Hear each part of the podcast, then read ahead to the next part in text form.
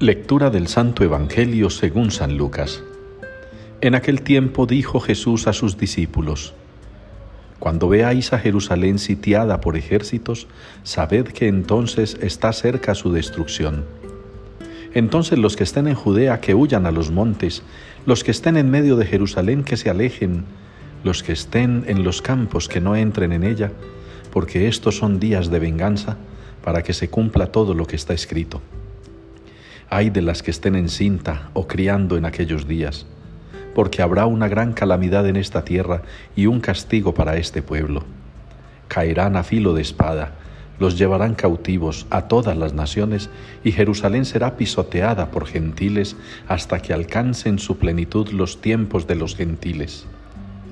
Habrá signos en el sol y la luna y las estrellas, y en la tierra angustia de las gentes perplejas por el estruendo del mar y el oleaje, desfalleciendo los hombres por el miedo y la ansiedad ante lo que se le viene encima al mundo, pues las potencias del cielo serán sacudidas. Entonces verán al Hijo del Hombre venir en una nube, con gran poder y gloria. Cuando empiece a suceder esto, levantaos, alzad la cabeza, se acerca vuestra liberación. Palabra del Señor. Ensalzadlo con himnos por los siglos. Con esta respuesta que hemos venido ya dando hace dos días, nos invita la liturgia a participar del Salmo responsorial. Ensalzadlo con himnos por los siglos, de lo que ya entendemos que se refiere a Dios, a nuestro Señor. Y qué bueno, queridos hermanos, que hoy, cuando la palabra de Dios insiste en que a pesar de que ocurran acontecimientos dramáticos, que se presenten situaciones difíciles, que haya momentos de dificultad y calamidad, el Señor estará con nosotros.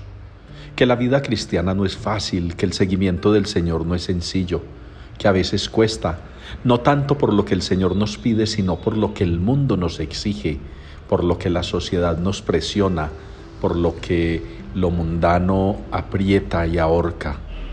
El Señor no es difícil de seguir. Su mensaje no es difícil de asimilar.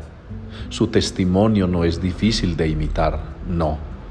El seguimiento de Jesucristo consiste en hacer la voluntad del Padre como Él lo ha hecho, en amar a los hermanos como Él lo ha hecho, en honrar a Dios con nuestras actitudes como Él lo ha hecho.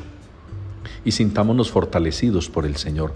No temamos el final de los tiempos no temamos la llegada del último día, no temamos el cierre de este ciclo terreno.